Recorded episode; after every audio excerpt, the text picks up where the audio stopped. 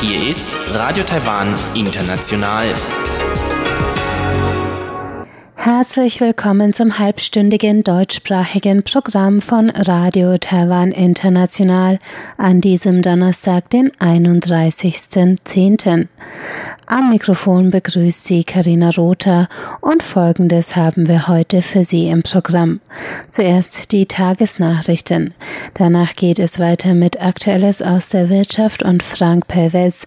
Heute noch einmal zum Ausbau der Offshore-Windenergie in Taiwan und zwar ist er dazu im Gespräch mit Carsten Engels, dem Direktor für Offshore Engineering bei IMS Nord. Danach geht's weiter mit Rund um die Insel und Elon Huang. Sein heutiges Thema ist der Motorroller Sharing Dienstleister Wemo. Nun zuerst die Tagesnachrichten.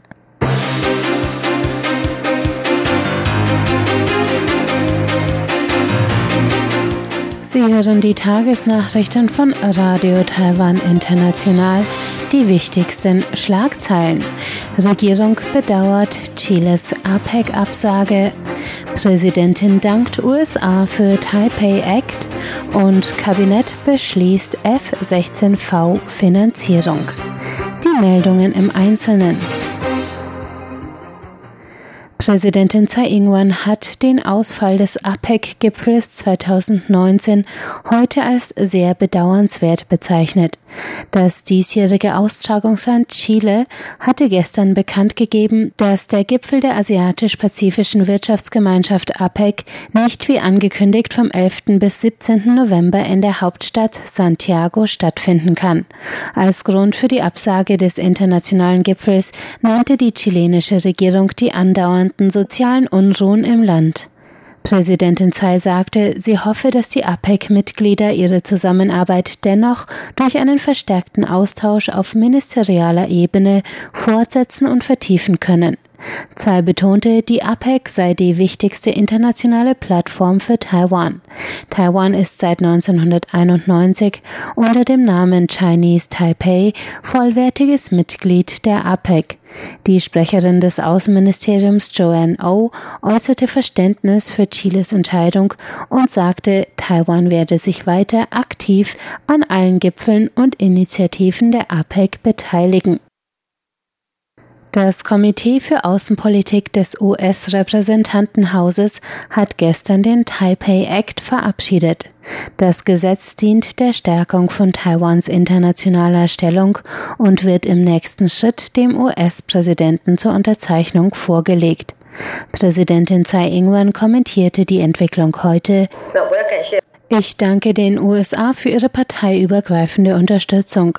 Das Gesetz ist Ausdruck von Zuspruch für Taiwans langjähriges Festhalten an Demokratie, Frieden, Stabilität und Wohlstand in der Region. Tsai betonte während ihres heutigen Treffens mit dem früheren Direktor des amerikanischen Instituts in Taipei, Richard Bush, Taiwan sei die erste Front in der Verteidigung demokratischer Werte im Pazifik. Sie verwies auf die internationale Druckausübung durch China und sagte, Taiwan werde weiter seine internationale Verantwortung wahrnehmen und keine unilaterale Veränderung des Status quo hinnehmen. Das Kabinett hat heute das Sonderbudget von umgerechnet 7,27 Milliarden Euro für den Kauf einer Kampffliegerflotte des Typs F-16V verabschiedet. Das Parlament hatte das Kabinett am Dienstag, den 29. mit einem Gesetz zur Genehmigung des Sonderbudgets zu diesem Schritt ermächtigt. Damit ist der Rüstungshandel mit den USA genehmigt. Die Flieger sollen nach Unterzeichnung des Kaufabkommens von 2023 bis 2026 ausgeliefert werden. Premierminister Su Tseng-Chang betonte heute die große Bedeutung des Kaufs für die Stärkung von Taiwans Luftabwehr. Der Direktor des Büros für den öffentlichen Haushalt, Li Guoxing, sagte, der Kauf werde aus Einnahmen aus dem letzten Halbjahr sowie Neuverschuldung finanziert werden. Der internationale Flugsicherheitsgipfel IASS wird vom 4. bis zum 6. Oktober zum ersten Mal in Taipei stattfinden. Vizeverkehrsminister Wang Guozai sagte heute, es werden 138 staatliche und private Teilnehmerdelegationen erwartet. Der von der amerikanischen Stiftung für internationale Flugsicherheit FSF ausgerichtete jährliche Gipfel ist das wichtigste Treffen der zivilen Luftfahrt weltweit. Die FSF zählt 150 internationale Mitglieder. Wang sagte auf einer Pressekonferenz, der Gipfel werde die größte internationale Zusammenkunft in Taiwans jüngerer Geschichte werden. Zu den Teilnehmern gehörten 33 Fluganbieter, 19 Flugzeug- und Bauteilhersteller sowie 19 offizielle Delegationen aus 14 Ländern. Die Eröffnungsrede werde von Robert A. Pierce, einem Vizedirektor der US-Raumfahrtbehörde NASA, gehalten. China sei nicht unter den Teilnehmerländern. Vize-Außenminister Xu Zijian wird vom 5. bis zum 7. November Taiwans Verbündeten Tuvalu besuchen. Es ist Taiwans erster offizieller Besuch seit dem Amtsantritt des neuen Kabinetts in Tuvalu, so das Außenministerium heute. Tuvalu hatte im September Parlamentswahlen abgehalten. Die 16 gewählten Parlamentarier bestimmten daraufhin den neuen Premierminister Causio Natano. Xu wird während seines Aufenthalts Natano sowie den stellvertretenden Premier Minute Taupo, den Außenminister Simon Kofe und den Generalgouverneur Tenico Talesi treffen. Tuvalu ist einer von vier verbleibenden diplomatischen Verbündeten Taiwans im Pazifik von 15 weltweit.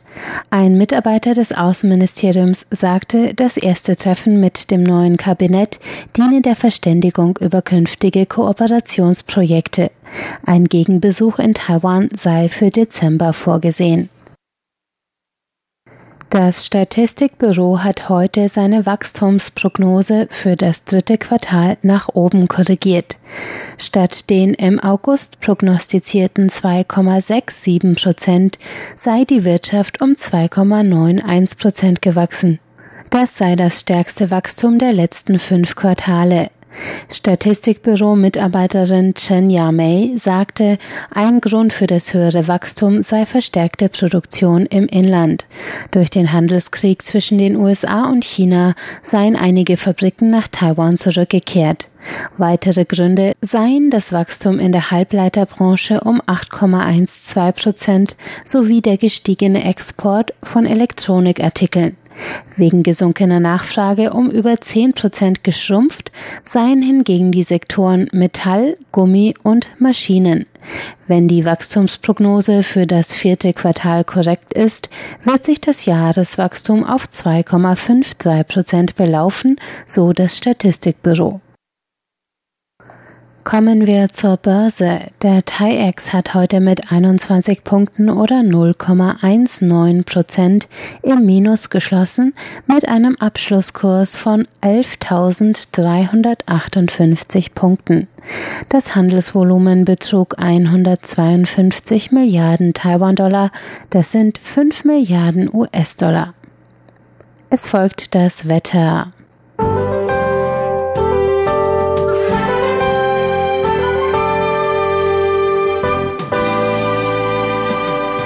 Die Westhälfte der Insel war heute sonnig, im Laufe des Tages im Osten zunehmende Regenfälle. Besonders in Ilan an der nördlichen Ostküste regnete es stark mit bis zu 250 mm pro Kubikmeter. Ebenso geteilt die Temperaturen mit 20 bis 25 Grad im Osten und Höchstwerten von bis zu 33 Grad im Südwesten. Und das bringt der Freitag, bedeckt aber trocken im Norden und Nordwesten der Insel. In der Südhälfte kommt auch mal die Sonne raus. Vereinzelt Regen gibt es in Ilan und Hualien entlang der Ostküste. Die Temperaturen liegen dort zwischen 21 und 25, im Süden bis zu 31 Grad.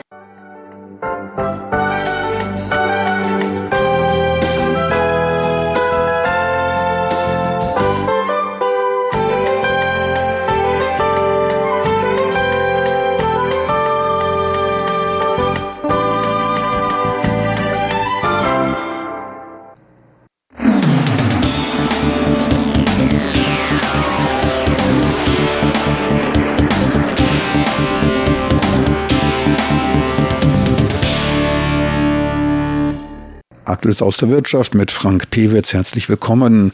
Heute geht's weiter mit dem Interview mit Carsten Engels, dem Direktor für Offshore Engineering von der IMS Nord, einem deutschen Anbieter von Ingenieursdienstleistungen. Mit ihm sprach ich auf der Energy Taiwan Messe im Messezentrum von Nangang. Taiwan ist beim Ausbau der Offshore-Windenergie auf ausländisches Know-how angewiesen und fordert auch eine schrittweise Lokalisierung der Produktion von Schlüsselkomponenten und auch von Dienstleistungen. Doch wie kann eine erfolgreiche Lokalisierung umgesetzt werden? Ist das Marktvolumen in Taiwan ausreichend für einen ökonomisch nachhaltigen Aufbau von Lieferketten? Wann würde man eigentlich eine Produktion lokalisieren? Welche Faktoren müssen da gegeben sein, um, um so etwas auch akzeptabel oder auch gewinnbringend natürlich dann auch zu machen? Die großen Investoren, ähm, die hier im taiwanischen Markt jetzt tätig werden, ähm, ob es aus Dänemark oder auch aus Deutschland kommen, die äh, betrachten das Ganze natürlich mit einer Langfristperspektive.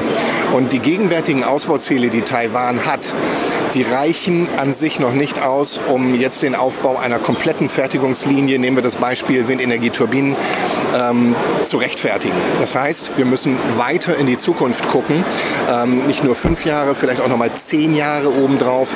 Und dann erst, wenn man sieht, Taiwan möchte ja vom Atomstrom und vom Kohlestrom unabhängig werden und äh, auf Erneuerbare möglichst komplett umstellen, Photovoltaik, Offshore-Windenergie, also auch einen Energiemix dann erzeugen.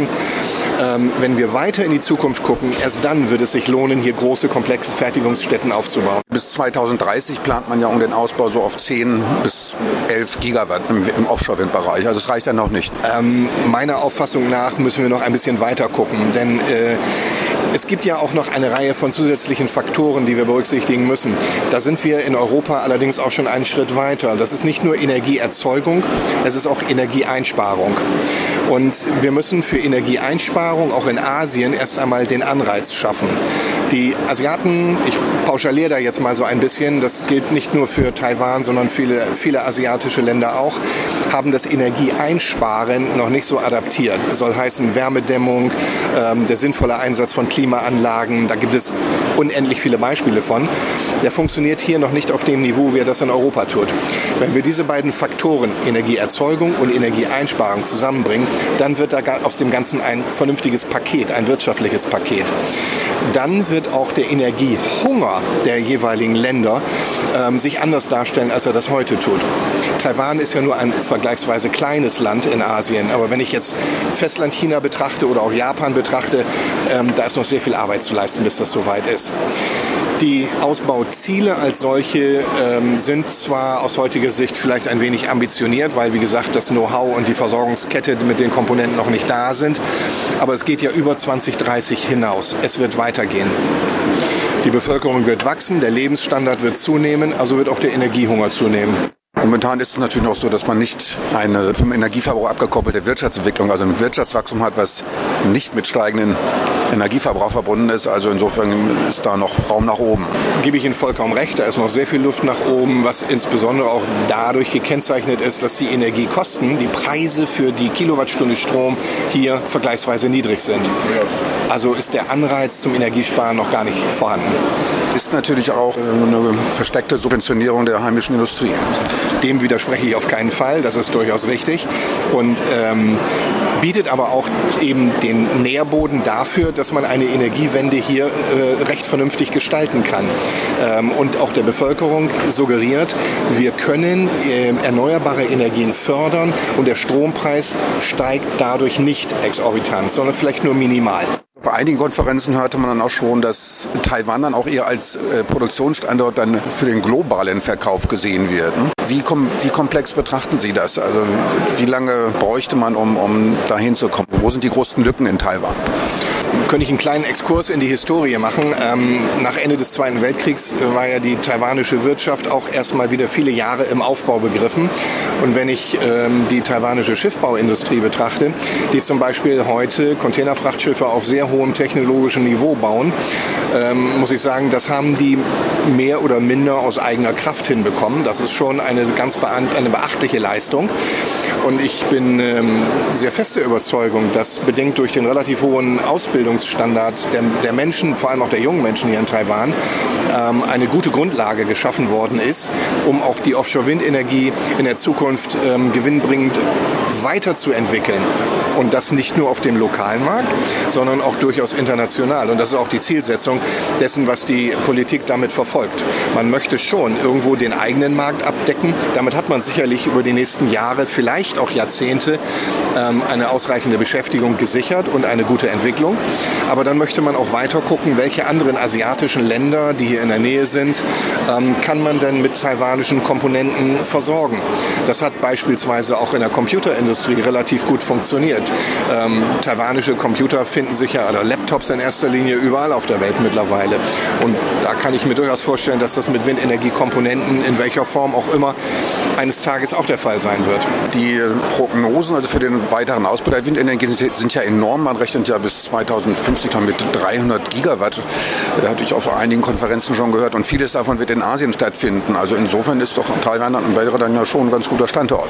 Unbedingt, unbedingt. Ähm, in der Hoffnung, dass sich die, ähm, das politische Klima äh, nicht verschlechtert und dass auch die Beziehungen vielleicht unter den verschiedenen asiatischen Staaten stabil bleiben.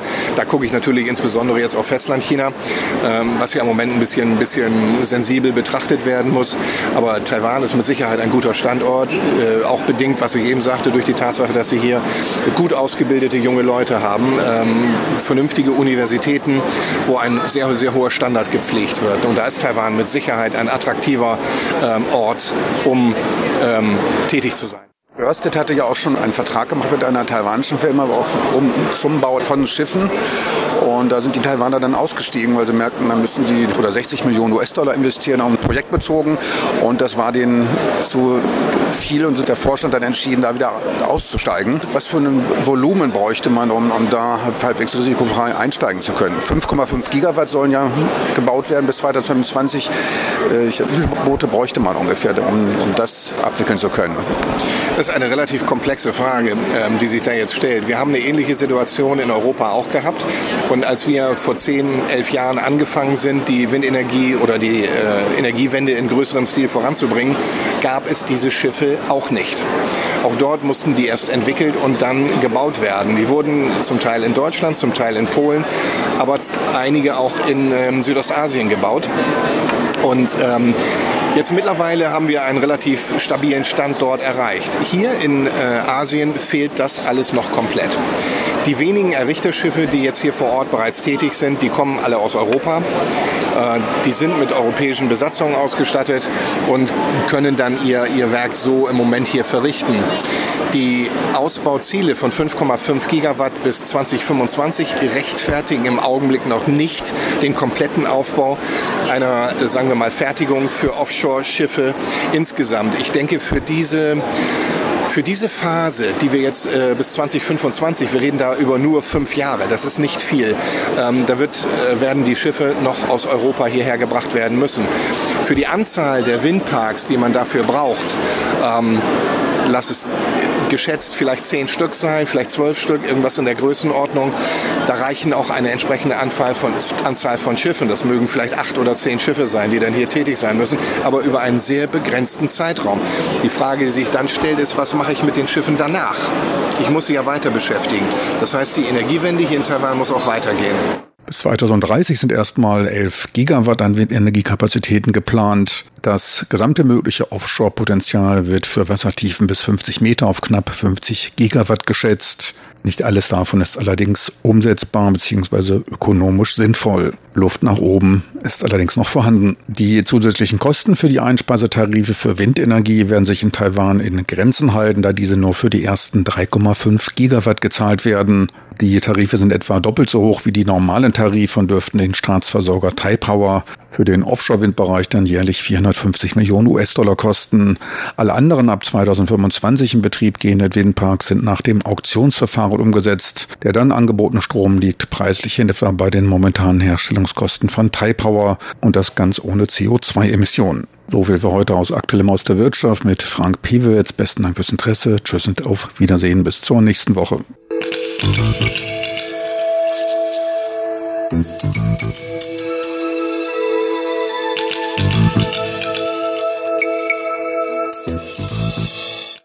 Es folgt rund um die Insel mit Elon Huang im Gespräch mit Jay Chen, dem Gründer des Motorroller-Sharing-Unternehmens Wemo.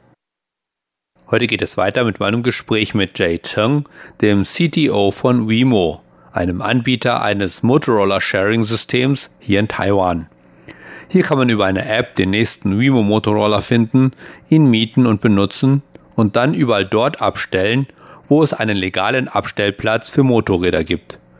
Ähnliches gibt es ja mit Fahrrädern, zum Beispiel die O-Bikes, die in Taipei aber für viel Ärger gesorgt haben und die jetzt inzwischen ihr Geschäft eingestellt haben auch wenn man O-Bikes immer noch an allen möglichen und unmöglichen Stellen findet. Wo sieht Jay Cheng den Unterschied zwischen Wemo und den O-Bikes bzw. ähnlichen Systemen? Okay, so I think there's there's two things that are different. One is how our company operates. Uh, when Wemo decides to go. Ich glaube, es gibt zwei Unterschiede. Der erste Unterschied ist, wie Wemo arbeitet. Wenn Wemo sich dafür entscheidet, in einer Stadt tätig zu werden, dann arbeiten wir mit der Stadtregierung zusammen, um unsere Motorroller aufzustellen. Das heißt, als wir in Taipei City anfingen, haben wir uns zunächst an die Stadtregierung gewandt und uns mit ihr ausgetauscht. Das heißt, wir stören die Stadt nicht einfach und beginnen mit unserem Geschäft, sondern wir fragen, welche Bedenken und Probleme die Stadtregierung hat und wie wir diese Probleme lösen könnten. Genauso haben wir agiert, als wir in New Taipei City anfingen. Also unsere Position ist nicht einfach die, dass wir unseren Kunden dienen, sondern wir dienen auch der Stadt. Wir möchten ein Teil des Transportnetzwerks der Stadt sein.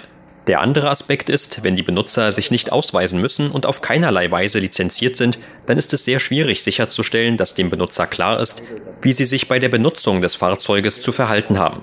Auch mit U-Bike, das öffentliche Fahrradverleihnetzwerk in Taipei, hat man zum Beispiel das ewige Problem mit Fahrern, die auf dem Bürgersteig fahren und Fußgänger überfahren. Mit O-Bike kam eine neue Stufe der Komplexität hinzu. U-Bike hat festgelegte Stationen, an denen man die Fahrräder abstellen muss. Für O-Bike gibt es keine festen Abstellplätze. Das heißt, die Leute haben ihre geliehenen Fahrräder einfach überall abgestellt. Und wenn etwas einfach irgendwo und überall abgestellt werden kann, sieht es schließlich einfach wie Müll aus. Dann wird es für die Stadt sehr schwierig, dieser Situation Herr zu werden. Wobei es auch für das jeweilige Unternehmen schwierig ist, das Verhalten der Kunden zu kontrollieren. Denn man kann nicht sagen, du hast das Fahrzeug nicht korrekt geparkt, deshalb darfst du meinen Service nicht wieder benutzen. Auf diese Weise hat man dann keine Kunden mehr. Wir haben uns damals entschieden, Motorroller für unseren Service zu nutzen. Zum einen haben Motorroller ein Nummernschild, das heißt, man kann es verfolgen und es zum Beispiel der Polizei melden, wenn es gestohlen wird. Außerdem benötigt man zum Fahren eines Motorrollers einen Führerschein. So wissen wir, dass unsere Kunden zumindest eine Grundausbildung in Bezug auf die Verkehrsregeln hatten. Auf diese Weise stellen wir sicher, dass wir mit unserem Service nicht für Chaos und Unruhe in der Stadt sorgen. know that our customers already have basic training on traffic laws. Mm -hmm. So then what happens is when we deploy, we're not disrupting the city in any way. Ähnlich funktionieren ja auch die sogenannten E-Scooter in Deutschland. Worin sehen Sie den Grund für die vielen Diskussionen und oft Unzufriedenheit um diese E-Scooter? I think one of the one of the key issues with kick scooters uh, is the same issue with O-Bike. Ich glaube, eines der Hauptprobleme mit E-Scootern ist das gleiche wie bei den O-Bikes. Zunächst hat man eben diese Fahrer, die sich nicht ausweisen müssen und keinen Führerschein benötigen. Da ist es sehr schwierig, deren Verhalten zu kontrollieren. Außerdem muss die Infrastruktur einer Stadt angepasst werden, damit diese E-Scooter vernünftig verwendet werden können. Man benötigt zum Beispiel ausgewiesene Abstellplätze für diese E-Scooter, damit sie nicht für Behinderungen zum Beispiel auf Bürgersteigen sorgen. Außerdem ist da die Sicherheitsfrage. Selbst für die U-Bikes sind Fahrradhelme nicht vorgeschrieben. Das heißt, mit diesen neuen Transportmöglichkeiten muss man sich die Frage stellen, welchen Gefahren setzt man die Kunden aus. Selbst mit Wemo kommt es immer wieder mal vor, dass unsere Motorroller von Betrunkenen gefahren werden. Aber dann kann die Polizei wenigstens den Führerschein wegnehmen und die jeweilige Person kann unseren Service dann nicht mehr verwenden. Das ist bei E-Scootern oder auch Fahrrädern viel schwieriger. Using the using. Mm -hmm. Tatsächlich sieht die Akzeptanz von Wemo hier in Taipei viel besser aus. Was sind Ihre Erfahrungen diesbezüglich? That's something that I was actually really surprised about. We have a lot of customers that seem to be very, our customers seem to be very, very happy with our service. Das ist etwas, was mich überrascht hat. Viele unserer Kunden sind sehr zufrieden mit unserem Service und sehr treu. Viele der Kunden, die sich am häufigsten bei uns melden und uns kritisieren, sind tatsächlich Kunden, die unseren Service mit am häufigsten nutzen. Wir haben gemerkt, wenn man einen Service anbietet, der den Kunden sehr gefällt, dann wollen sie einen unterstützen und bei der Verbesserung helfen. Einige machen das durch Kritik. Es gibt aber auch andere interessante Weisen. Eine unserer Benutzerinnen entschied sich, eine Art Motorrad-Tagebuch zu schreiben. Sie schrieb ihre Erlebnisse mit dem Motorroller auf, die sie dann in den Sitz des Motorrollers legte und ermutigte andere Benutzer, ihre Erlebnisse ebenfalls aufzuschreiben. Das hat einen kleinen Trend gestartet, was ich sehr nett finde und uns auch hilft. Denn am Anfang weiß man ja nicht, wie der Service von den Kunden aufgenommen wird. Wir wussten anfänglich zwar, dass es einen Markt für diesen Service gibt, aber wie der Service dann tatsächlich angenommen wird, hängt von dem Unternehmen ab, wie es sich verhält und wie es einen Service anbietet.